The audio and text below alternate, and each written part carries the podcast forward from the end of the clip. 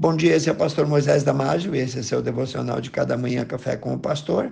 Hoje falando sobre o orgulho sufoca. Mas o que é o orgulho? Existem dois tipos de orgulho, o benigno e o maligno. O primeiro é agradável aos olhos de Deus, é causado quando há alegria imensa em servir ao Senhor e ao seu reino. Esse tipo de orgulho alegra o coração de Deus. O segundo, ao contrário, o segundo orgulho, chamado também de soberbo, é carnal, é maligno, é perigoso. Vamos falar mais sobre ele. No livro de Provérbios 16, 18, diz: A soberba precede, antecede a destruição, antecede a ruína, e a altivez do espírito precede a queda. O orgulho sufoca, destrói, mata, derruba. É um pecado mencionado com bastante frequência nas Escrituras. E todas as suas menções indicam que Deus realmente o abomina. Toda criatura que cai nesta perigosa cilada enfrenta o Deus Todo-Poderoso sem o menor receio. Faz o que faz sem medo algum. Isso mesmo, o orgulhoso não tem temor de Deus. Isso porque o orgulho lhe cega o entendimento. O orgulho faz seus escravos pensarem que podem tomar o lugar do Deus onipotente, mas isso é ledo engano. A humildade produz, atrai honra e o favor do Senhor. A soberba não. A Bíblia diz em Provérbios 29 23: a soberba do homem ou abaterá, mas o humilde de espírito obterá honra. O orgulho, a soberba, é um caminho que leva e coloca tudo à destruição. O orgulho destrói e destruiu dois mundos. Ele transformou anjos em demônios e os expulsou do céu. Ele também degradou o homem criado à imagem e semelhança de Deus e destituiu ele da glória e da honra para a condição dos animais que perecem e os expulsou do jardim do Éden. O primeiro pecado mencionado na Bíblia é o orgulho. Satanás queria ser como Deus, queria destroná-lo. Assim nasceu a primeira contenda no céu. Um terço dos anjos foram seduzidos. Eles acreditaram nas promessas do suposto e futuro Senhor, Senhor entre aspas, Senhor de tudo, se encheram de orgulho, influenciados por Satanás. Leia Isaías 14, 12 a 15.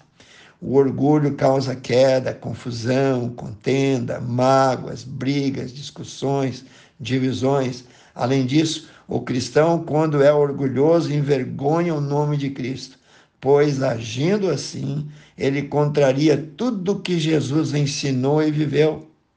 Os que são orgulhosos estão sempre se equilibrando e podem cair a qualquer momento.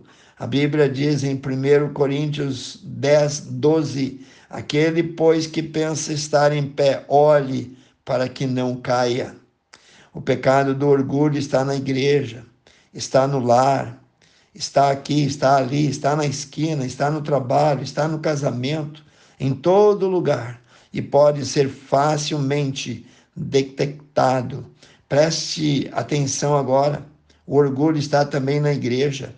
Quando retrucamos e não aceitamos a exortação dos nossos pastores, quando nos mostramos sempre descontentes, quando sempre achamos que estamos certos, quando achamos que somos melhores do que alguém, quando achamos que a obra que executamos está sendo um sucesso pela nossa capacidade, também quando humilhamos e quando subestimamos ou não valorizamos os mais lentos dentro da igreja, os mais vagarosos, os mais demorados em crescer.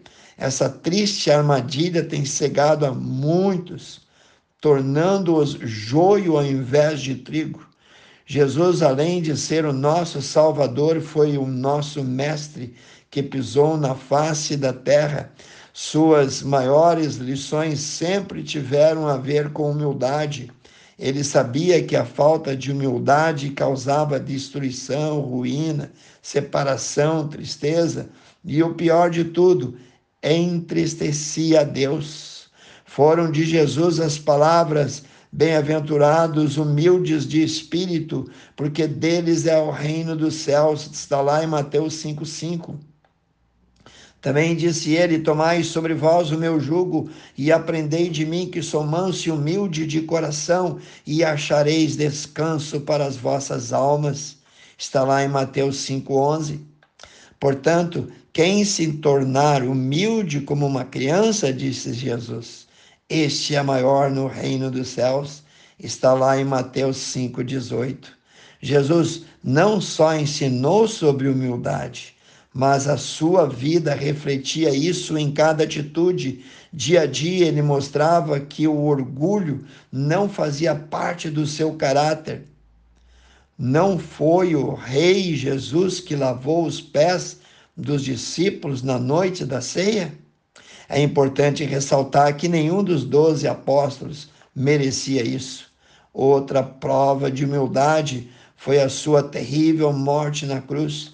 Na época de Jesus, a morte de cruz era uma dos piores e mais humilhantes tipos de morte existente na polida sociedade romana, até a sua menção, isto é, a menção da palavra crucificação, era proibida. Você consegue imaginar o Rei da Glória morrendo entre dois ladrões? O Filho de Deus se submeteu aos soldados romanos apanhando, levando chutes, socos, chicoteadas, tendo a sua cabeça furada por uma coroa de espinho. É difícil compreendermos isso, mas entendemos que foi uma das suas grandes provas, se não a maior, de humildade de Jesus. Pense nisso, siga os seus passos. Quero orar contigo, amantíssimo Deus. Abençoe cada um que ouviu esse devocional, cada família, cada pessoa aqui. Pai, eu peço e oro no precioso nome de Jesus. Amém. Se você gostou, passe adiante e eu te vejo no próximo Café com o Pastor.